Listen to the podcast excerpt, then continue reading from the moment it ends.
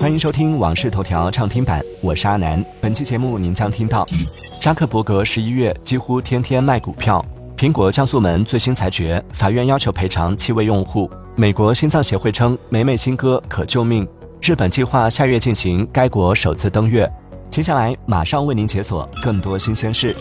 近日，微软公司宣布将整合 GPT-4 推出必应深度搜索功能，旨在为用户的复杂查询提供更相关和更全面的答案。微软同时指出，深度搜索并不是对必应现有网络搜索的替代，而是一种增强，提供了对网络进行更深层次和更丰富探索的选项。据报道，字节跳动将从投资者手中回购价值五十亿美元的期权，其 IPO 计划仍未确定。消息人士称，本次回购价格为每股一百六十美元，该价格与今年十月字节跳动员工期权回购价格相同，对应估值约为两千六百八十亿美元。据 Meta 提交给美国证券交易委员会的文件，该公司 CEO 扎克伯格在十一月份几乎每天都在出售公司股票。据悉，扎克伯格已累计出售数量超过六十万股，变现资金超过一点八亿美元，约合人民币十三亿元。据报道，Meta 和 IBM 正联手四十多家公司和组织，创建一个致力于开源人工智能 AI 工作的行业组织，旨在共享技术并降低风险。据悉，这个名为 AI 联盟的联合体将专注于负责任的开发 AI 技术，包括安全和安保工具。十二月六号，苹果公司正式将初代 iPhone SE 列入过时产品名单。初代 iPhone SE 手机于二零一六年三月发布。一直销售至二零一八年九月。根据苹果的规定，产品在停售五年后将被标记为过时产品，而在停售七年后则会被视为停产产品。近日，韩国一家上诉法院判决苹果公司向七名韩国 iPhone 用户每人支付七万韩元（约合人民币三百七十八元）的赔偿金。原因是苹果在软件更新后故意降低了 iPhone 的运行速度。首尔高等法院表示，苹果公司有责任赔偿这些消费者的损失，因为他们的选择权受到了侵害。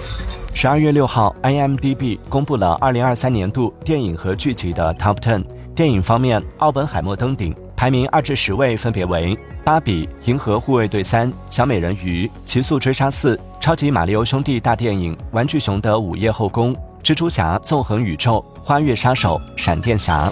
十二月六号，IMDB 公布了二零二三年度电影和剧集的 Top Ten。剧集方面，HBO 的《最后生还者》登顶，排名二至十位分别为《阿索卡》《继承之战》最终季、《黑镜》第六季、《曼达洛人》第三季、《海贼王》真人版、《亚瑟府的没落》、《足球教练》第三季、《熊家餐馆》第二季、V 世代。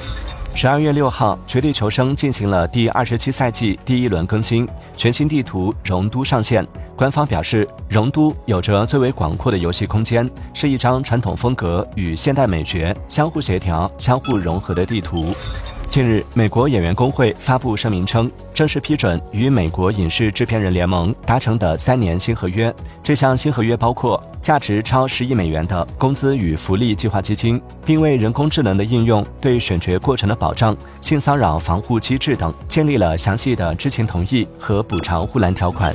近日，美国心脏协会表示，美国女歌手梅梅 Taylor Swift 的新歌《You Are Losing Me》有正确的节奏，可以拯救心脏。该协会认为，Taylor 这首歌的节奏在每分钟一百到一百二十次之间，与心肺复苏 CPR 有相同的节奏，同时也是胸外按压应该执行的速度。所以，哼唱《You Are Losing Me》可以帮助施救人员保持正确的节奏。近日，日本宇宙航空研究开发机构 JAXA 宣布，其机器人探测器智能月球探测着陆器计划于明年一月二十号凌晨实现日本的首次月面着陆。按计划，探测器本月二十五号将进入绕月轨道，明年一月二十号凌晨零点前后开始下降，大约二十分钟后着陆。业内人士透露，韩国互联网巨头 Naver 计划在十二月十九号开放测试后，于明年正式推出游戏流媒体服务。据悉，Naver 已于十二月五号启动面向员工的封闭测试。感谢收听《往事头条》畅听版，我是阿南。订阅收藏《往事头条》，听见更多新鲜事。